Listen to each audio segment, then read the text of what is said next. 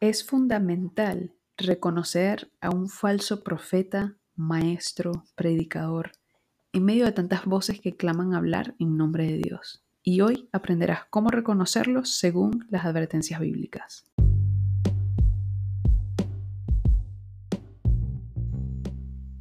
Primero vamos a empezar por lo básico.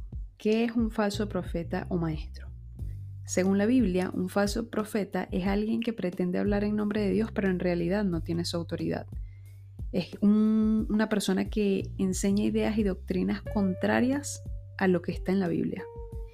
Y Jesús nos advirtió sobre la aparición de estas personas, falsos profetas y maestros, en Mateo 7, del 15 al 20, diciendo, Guardaos de los falsos profetas que vienen a vosotros con vestidos de ovejas, pero por dentro son lobos rapaces.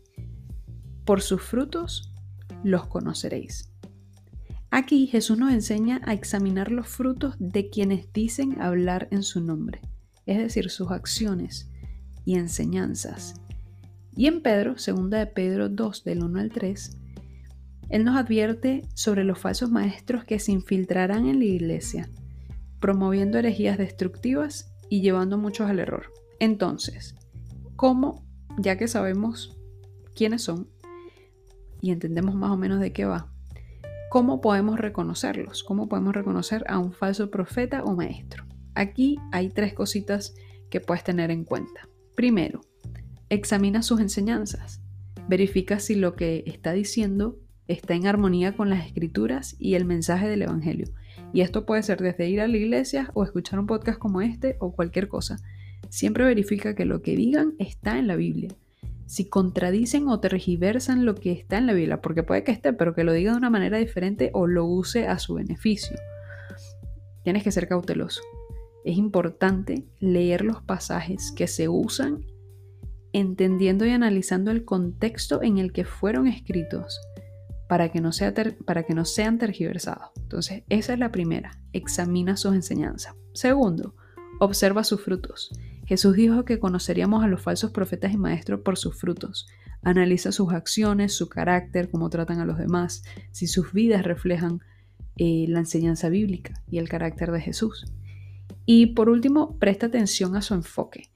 Un falso profeta o un maestro, un falso maestro, un falso predicador, como sea, em, puede centrarse en sí mismo, en el dinero, el poder, la popularidad, la prosperidad, en lugar de Jesucristo, y su obra redentora, si su mensaje, si el mensaje que tú, estás que tú estás escuchando se centra en otras cosas que no sean el verdadero evangelio, ahí esa es una advertencia, pero muy, muy, muy, muy, muy evidente.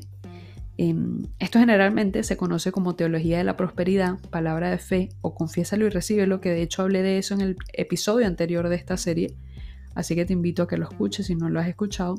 Pero bueno, siguiendo con el tema, ya sabes qué es, ya sabes cómo em, reconocerlos y ahora, teniendo una idea de esto, ¿cómo los enfrentas? ¿Qué puedes hacer al respecto?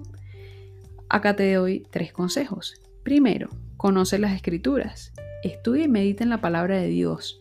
Eso te va a proporcionar el conocimiento necesario para discernir entre la verdad y el error. Segundo, ora por discernimiento pídele a Dios que te otorgue sabiduría para reconocer a estas personas y para rechazar lo que enseñan, rechazar esas falsas enseñanzas.